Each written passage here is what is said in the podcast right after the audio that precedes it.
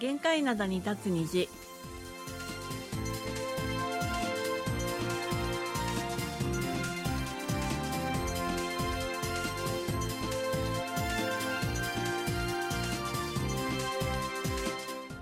リスナーの皆さん、あにゃんせよ。 안녕하세 12月5日火曜日の玄関灘に立つ虹、丸組のお母さんことキムヤスンです。ソウルなりスコトキマーソンです12月になりましたが今日のソウルの最低気温は3.8度最高気温は11度と平年より暖かい日となっています今週いっぱいはそれほど寒くない平年並みの気温の日が続くという予報です。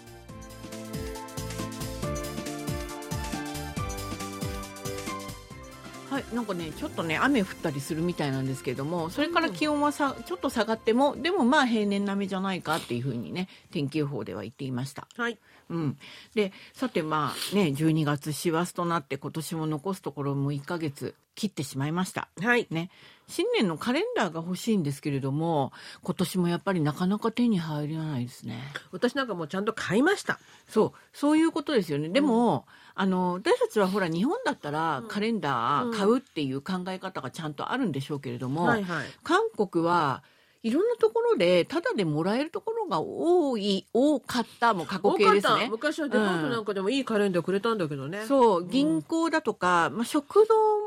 でももらったし、私、保険会社。あ、保険会社ね。ね、こういうところんで、まあ、いろいろなところで無料でカレンダーがもらえるってことが多かったので、はあいんまり買うっていう、カレンダー買うっていう考え方っていうのはあんまりやらないんじゃないかなと思うんですよね。はいはいうんでも、壁掛けカレンダーもそうですし、もう卓上カレンダーどちらもうんそうですね。そういうことになります。はいで特に銀行でもらえるカレンダーについてはこれ本当なのかなって私は今思うんですけれどもお金をね金運を招くというふうに言われてるんだそうあ、です。知らなかった。あ、そうなんだ。まあ俗説みたいな感じですあね。だからうちお金ないのね銀行のカレンダーなんかないから ね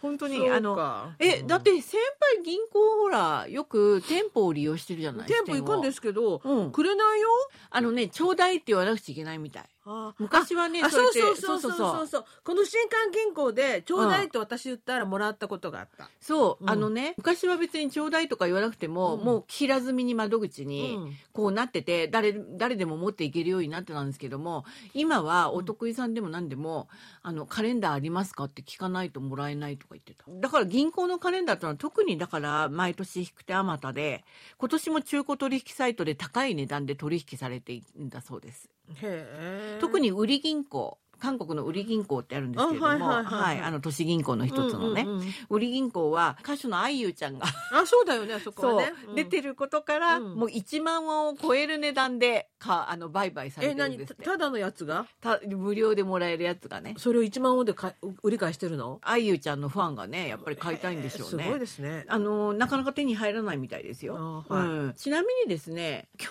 年だったっけな私あの妹がこの中古取引サイトで韓国銀行の韓国銀行ってあの韓国銀行ですあの中央銀行のねそうですあの、おさええお札を作っているはい韓国銀行のカレンダーそんなもをのあるんですか両親に買ってきましたありますへでえ中古サイトででも5000ウォンだったんですってだから結構お値打ちだったわみたいな感じでそうですよねうんあのうんえまだあるのかなと思ってけ検索したらちゃんとあってあの今年のカレンダー韓国銀行のカレンダーあのゲットした人たちがもうあの金運の最高峰だっていうふうに やっぱりそういうふうに言われてるみたいなんですよだから。そうだろうねうん、で韓国銀行縁起のいいカレンダーだっつってうちの両親もそれでね喜んでたんですけれどもなんかそういうのもらったら思わず宝くじ買っちゃおうかって思っちゃいますよねあやっぱりね縁起がよいい感じですよね金運はどうかわかんないけれどもうんうんうんうんうんとにかくでも本当に金運が上昇するのかっていうのはねうんまあうちの両親そんなに臨時収入とか入ってくるあれがないんで 別に金運は関係なかったなと思うんですけども、まあ、喜んでくれるんだったらそれでいいんじゃないかみたいな感じですよね。はいはいはいうん、でもう銀行のカレンダーってのは本当にもうあのこうやって競争が激しいのでもうオンラインを通じて配布しちゃうところもあるみたいです。あはいうん、でその銀行の最近ではほらアプリでいろいろやるじゃないですか、はい私も使ってるよ銀行のアプリ使ってるんですかうんあ知らなかったですなんで 支店に行ってるのかと思った今でももち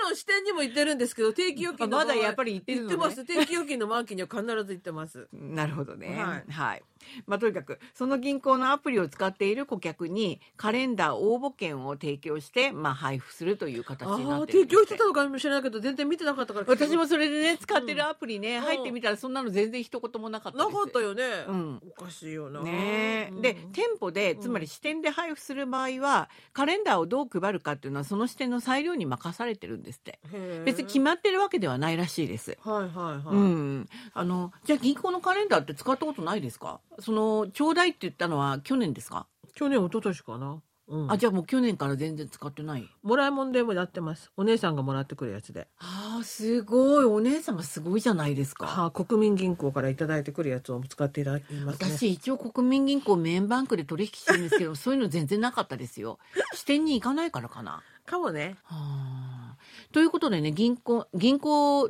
だけじゃなくて今私卓上カレンダー欲しいんですけども今のところまだ一個も手には入ってないです私はもうあのカレンダーもダイアリーもちゃんと日本製韓国製両方手に入れました、そうカレンダーがね、うん、両方にな必要なないのとよそそううないとねうんちょっと困るそう日本の休みの日はいつか とね韓国の休みの日はいつかそう旧暦はいつかそれから全部入ってないといけないからそう両方必要なんですなるほど私もそれで日本のカレンダーを今回買ってこようかなっていうふうに思ってます機会があったらねはいはい今日の1曲目をお送りします Day6 で半ページがテルス一家1ページになるように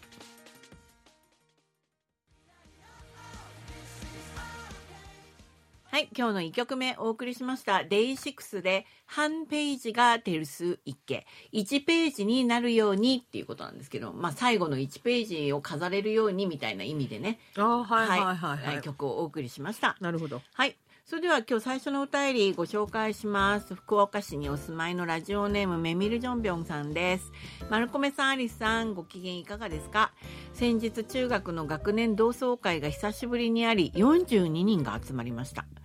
見た目もかなり変わったので、1分ぐらいの自己紹介と近況報告をしました。すると女性は、強制されていないのに、皆さん今の名前と旧姓を名乗ります。中には名前は変わってませんいや元の名前に戻りましたといった人もいますもし日本も男女夫婦別姓だったらこんなこともなかったと思います女性は何かにつれ今の名前と旧姓の使い分けを強いられているので自然とこんなことになったと思いました韓国は男女夫婦別姓だと思いますがこの話を聞いてお二人はどう感じましたか教えてくださいということですうんありがとうございまあすりがとうございます、ううんどうですそうなんだよねだからうん私の日本のお友達も、ですよね結婚の前後ってほら何よりもパスポートの名前変わるじゃないあれはねだからみんなあの時ってパスポート切り替えてたのかなどうしてたんだろう切り替えてるるんじゃないだって新婚旅行に海外行かなきゃいけないそうそうそう時もあるじゃない結婚の前後に新しくパスポートみんな作ってたのかななんてね思っちゃいますね今になってみるとね、うん、その結婚後夫婦がね同じ名字になるからどうしてもしょうがないですよねそういう紹介の仕方になるのはね、うんだってほらいいよね中学時代のほら名字と違うじゃないそうそうそうだからね、うんだから両方紹介するというのは分かりやすいんじゃないかなっていうふうとに元の名前に戻りましたとかすごくいい言い方だよね バツ1とかバツ2とかっていうよりももっといいよねねはっきりねあの、うんお別れしましたみたいなねそういうこと言うよりはねああとね、うん夫婦別姓私むむしろ夫婦別姓が嫌だったなと思った時は、うん例えば旅行に行くじゃないですか、うんとかで名前をずらっと書くじゃないうん主人がいて子供たちがいてかつ向こうのお父さんお姉さんとかお父さんがいるじゃないみんな同じ心身心身で私だけ金ってねそうねなんか仲間外れになってる気がしてねいつも気分悪かったねうーんいやでも私はそれでいいやと思ってた うん同じ名字じゃなくてもいいわみたいな。でむしろ娘はだから「嫌だ」とか言って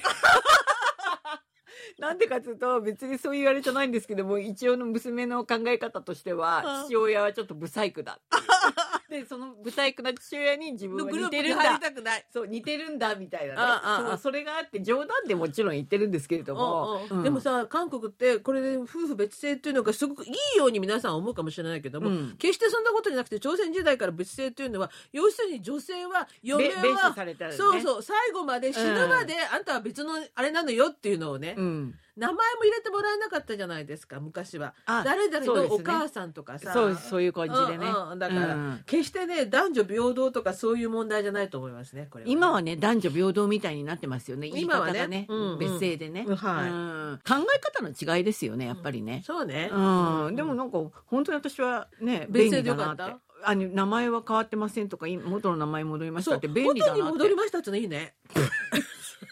すごいよよくはないですよよくあいやわかんないよその紹介の仕方っていうのはうんうんいいと思いますさらっとしてねさらっとさらっそうと私はだからすごい便利だなと思った、あそれがね、うんうまあなもるほちろどんね韓国はねあのうんうんね、うんもうお別れしても名前は変わらないんですけどもそうそうそうそう言い結方婚がね結婚してもね結婚しなくても同じだからね、そうなんですよだそうからねそこら辺はちょっとね紹介の仕方をねうんはっきりスパッと言わなくちゃいけないのあかなる意味みさたいな結婚してなくてもわかんないもんね結婚しててもわかんないもんねだからこの名前変わってませんって言うとまあとにかくねうんうんねうん韓国韓国のの場合ははみんさなれてないのか みめたいなか韓国の場合みんな名前変わってないからそれこそ結婚詐欺しやすいよねそっちに行くか そう社会的な問題の方には行くんですね、はいまあそういうねいろんなねちょっとね、考え方があるんじゃないかとそうそうそうはい思います、はい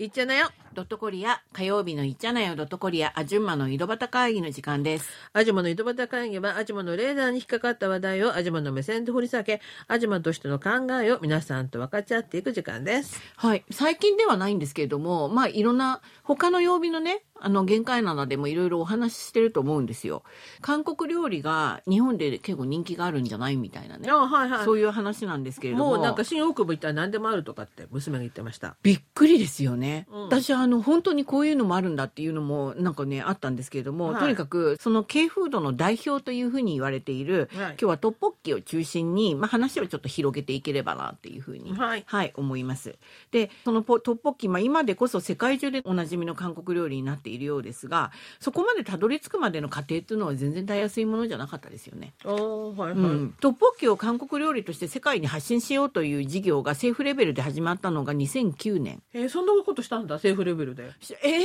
えてないですか覚当えてない時イ・ミョンバク政権がはい、韓国料理の世界化を掲げて、うんトッポッキそれから他にビビンパ伝統酒キムチの4つを主力に位置づけたんですよへえそうだったじゃないですかそれで私この時すごかったですよねトッポッキあのサポートがうーんうん私ビビンバとか、まあ、キムチはすぐにね世界化できるんじゃないかなと思ったけどトッポッキねへそえうなんですよねうんで政府はあのトッポッキ関連の分野に5年間で合わせて140億ウォンを投資するとしてトッポッキ研究所まで開設しました当時ねうん、それでも研究所は1年余りで閉鎖しましそたうだよね研究することないもんね、別にねそんなことを言っちゃいろんなやっぱりトッポッキってあるでしょ歴史もあるしほらあー王宮で食べられたあの醤油味、はいは赤いやつじゃなくて皆さんおなじみの赤いやつじゃなくて醤油味のトッポッキもあるし、まあとにかくね、うん当時トッポッキがあんまり関心を集められなかった理由としては専門家らは何て言ってるかというとこのトッポッキっていうのは「ト」っていうのがお餅なんですよね、はい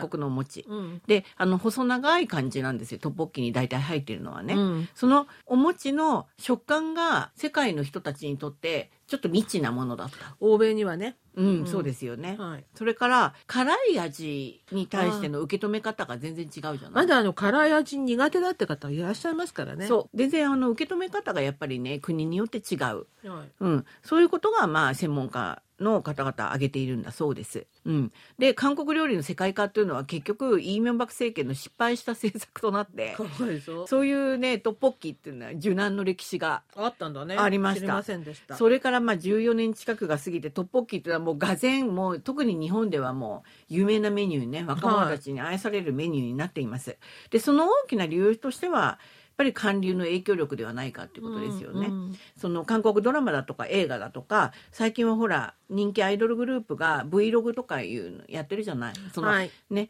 日常みたいなのをなんか食べたりとか読んだりするのはいはをいね、うん、撮って見せてくれるわけですよ動画でね、うんうん、そういうコンテンツにトッポッキが登場するようになったわけですよ、はいうん、で自然にまあ浸透するようになったんじゃないかなっていうふうに分析されています、はいうん、でその先ほどもから話が出てる新大久保にチョンヨンダバンっていう韓国のトッポキチェーン店をオープンして人気を集めてるんですけど知ってますか知らない韓国にもあんの韓国のチェーン店ですへえ、うん知らなはういちは近くにあるので私は知ってます。うんうん、トッポッキの専門店なんですけども、うんこのチョンニョンタバンは面白いのはトッポッキとコーヒーを一緒に掲げてるんですよ。へえう、ん、だからあのトッポッキ食べながらコーヒー飲めるみたいなね。でタべバンっていうのが、うん、そうあの喫茶店っていう意味なんですよね。はいはいチョンニョンっていうのは青年。青年うん、だからへーってどっちなのみたいな私みたいな人はそう思うんですけれども、うちのおいとめいが。あのーうちに遊びに来た時に、うんこのチョンヨンダバンができたのを知ってここでトッポッキ食べるんだっつってね、うん注文してきたその時私初めて見ましたチョンヨンダバンのトッポッキうんへえ大きいのよお餅がであの普通のあの辛いトッポッキなんですね赤いあもうあるしなんかロゼとかいろんなのもあるんですけれども、あはい辛さはね調節できるんですよ、あはいはいはい何段階かを選べる、はいはいはあのねこのお餅がね3 0ンチぐらいあすごい長いのいでそれをこうやってかじるんですか持ってかじってもいいし、うんハサミで切ってくれるのも豪快だしっていう感じですよねなるほうどねんうんだからその長いお餅を食べる様子を撮った動画っていうのが SNS にね掲載されて随分話題になったそういうお店ですでそれが新大久保にもあるんですかできまししたあはいうんでかなりなんかねあの口コミも高かったですよ、ううんん、美味しい美味しいっていう感じでなるほ、どうんはいでその他にも日本で人気といえばやっぱりソチュねソチあュはいはいはいチャミスルも欠かせないんですけれども、はい私日本に行っていつもびっくりするのはチャミスルのフレーバーがすごい多いのねここでもあるじゃないフレーバーここのだって輸輸出してんだから同じじゃないのそうなんですけども、うんあんまり飲まれてないんですよ韓国はそうそう最近あんまり見ないよねねえうんだからす私が行ってる大型スーパーほとんどフレーバーものは置いてないですよあうちの前のスーパーもあんまり置いてないですねそう今はねでも昔日本はずらーっての並んでるじゃないフレーバーものが日本人好きじゃないですか日本の方ってほら焼酎のなんとか割りっていうの好きだからのそうソーダ割りみたいな感じで、うんうんうんちなみにその炭酸が入ってるチャミスルもあるんですって、うんないですよ韓国もうでもほとんどサワーですね日本のサワーをそのまま売ってるようなもんだねだからそれはもう日本向けうんうんだから韓国にはないですよはいだからそんなふうないろんな種類がねうん出て日本で進化してるっていう、はいはいはいそういうのがありますちなみにね一番人気のあるチャミスルの種類っていうなんかねアンケート調査の結果があったんですけれども日本でですかはいはいチャミスルマスカットなんですってあーうんで次いでピーチスモモなるほどねでオリジナルとかこうこう下でしたようーんうんよ要するにいかにも焼酎っていうのはあんまりお好きじゃないのかな皆さねん、うん私あのこの間ちょっと忘年会あったんですけども韓国では相変わらずビールにこのチャミスル混ぜてましたよ爆弾してやってた爆弾っっていうかまあソジュをちょっと入れるんですよ、うんうんで水みたいに飲んでました だからこんなフレーバーものなんて絶対売れないですよねうん甘いの嫌いだもんねお嫌い酒だよは、ねお酒をお酒として飲まないとねうん、なんか混ぜるのは好きなんですけれども、うんあんまりこういうなんつうのかな若い人もそんなに果物このフレーバーがあんまり飲んでないですよね今一番流行ってるのがこのなんていうの七郎でも新しく出たやつであの度数は下がってるんだけどノーシュガーでかつ瓶が透明なやつあるじゃないですかうんこのチンロみたいなあのグリーンタイプじゃなくて、うんあれが一番流行ってるって言ってましたね、ああねだから結局ねちょっとやっぱり好みは違うみたい違いますね、うんでもう一個言ってしまうとあの韓国のハンバーガーチェーン店日本で初めて渋谷にポップアップストアをオープンしてすごい長蛇の列できてたんあですーよ、はいはいはい、マムズタッチっていうんですけれども、はいこれはご存知ですよねこの渋谷にポップアップストアができたっていうのはし記事で読みましたけマどムズタッチは知らないの私、うん、マムズタッチっていうのは注文してその場でそれこから作るんですよそそれでなんか手作りみたいな感じで有名なんですけれども店舗数では韓国一多いんですってよへえ知らないなんで多いですよ結構うちの場合にないのあの美味しいですよ結構へえはいはで、あのーこのハンバーガーフランチャイズ店にものすごい3週間限定だったんですけどものすごい並んだっていい、う、ううん、でそこの目玉がサイバーガーっていうん油で揚げた鶏もも肉がこんな太いのが挟んであるんですけれども、は日本の販売価格は370円だったんですってい、これって安いのと高いの安いでですねあ。うーん。で、韓国よりむしろお値打ち。あそうだったん韓だ国は4600ウォン。ああなるほどね、うん、でも4600ウォンでもこれ単品ですよすごくコスパがいいっていうふうに韓国で言われてますうんだから日本ではもっとすごかったんじゃないかなっていうふうに思うんですよねなるほど、ね、美味い、しいしねうんうん、で来年下半期にまあ日本での正式出店を目指しているということですはいなんかだからだから先輩が知らないようなブランドもうん日本でこんなふうに、出てるのね、うんそういうことですよ、うん今なねるほどすごいことになってますねはいはい、今日の2曲目をお送りします。ユダビンペンで、ユダビンバンドが歌います。オヌリア、グッデイ。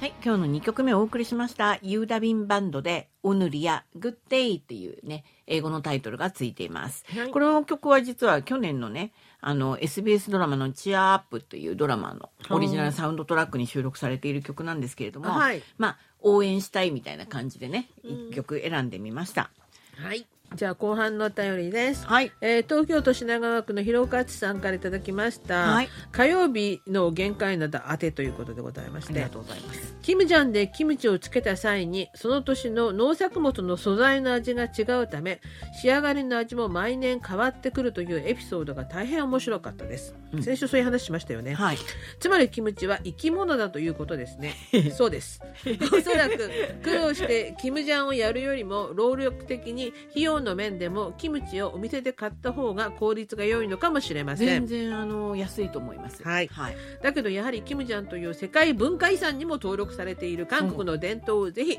続けていってほしいと思っていますはい、最近は韓国でもキムチをあまり好まない若者を増えていると聞きますどこかで聞いた話ですが韓国人で1年間にキムチを一度も食べないという人がいるという話は衝撃でしたうん、ここは韓国アジマの底力を見せてくださいねありがとうございあまりがすとうご。ざいますはい、キムチが食べられないっていう人は私の周りに二人います。あのちっちゃい時にうん、訓練しないと食べられないのまま多くなっちゃう人いますよねだから今の子ってあんまり食べられないのよね。そうそうそうそうやっぱりあげないんじゃない？そうお母さ親んがあんまり食べないもんだかうううら。別にまあいいかと思ってねうんうん別にキムチじゃなくてもね今食べるもの多いしそうそうそううん実はねそのこのキムジャンっていうものなんですけれどもやっぱりお母さんね、うんえー私たちより上の世代の母親のそれで一声でうん集まって、うんみんなで,、うんでキムチつけて分けて持って帰るみたいなねそうそうそういうやっぱり文化よね家の中の、そうイベントみたいになってますよね。はいはいでそういう意味で韓国農水産食品流通公社が去年公表した2021年度キムチ産業実態調査の結果で両家の母親が亡くなった後もキムジャンをするかっていうね質質問があったんですって、はいはいはいそれのその問いに買って食べるという回答が63.1%ということで、うんもうお母さんいなくなったらもうやらない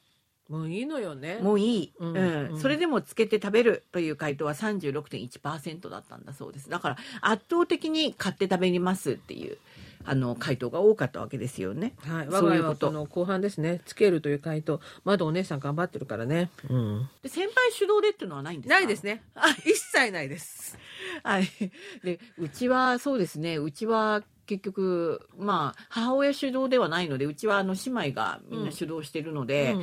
まあある程度の年になるまではやるんじゃないかなと。ああ、なるほうど。んはあれきついですからねちょっとねあうのん地べたに座んなくちゃいけないし、いはいはうい。んまあ、そういうことなんですけれどもだからキムちゃんの伝統っていうのが、うんねあの世界文化遺産にも指定されてますけれども続いていくのか正直ちょっと不わかん透ないね明なところありますよねはい。うちの娘も絶対やらないと思いますはい。 ということで火曜日の限界などに立つ日お別れの時間ですお相手は丸組のお母さんことケミアスンと。ソウルナリスことキマーソンでしたまたの時間まで皆さんあにげせよさようなら。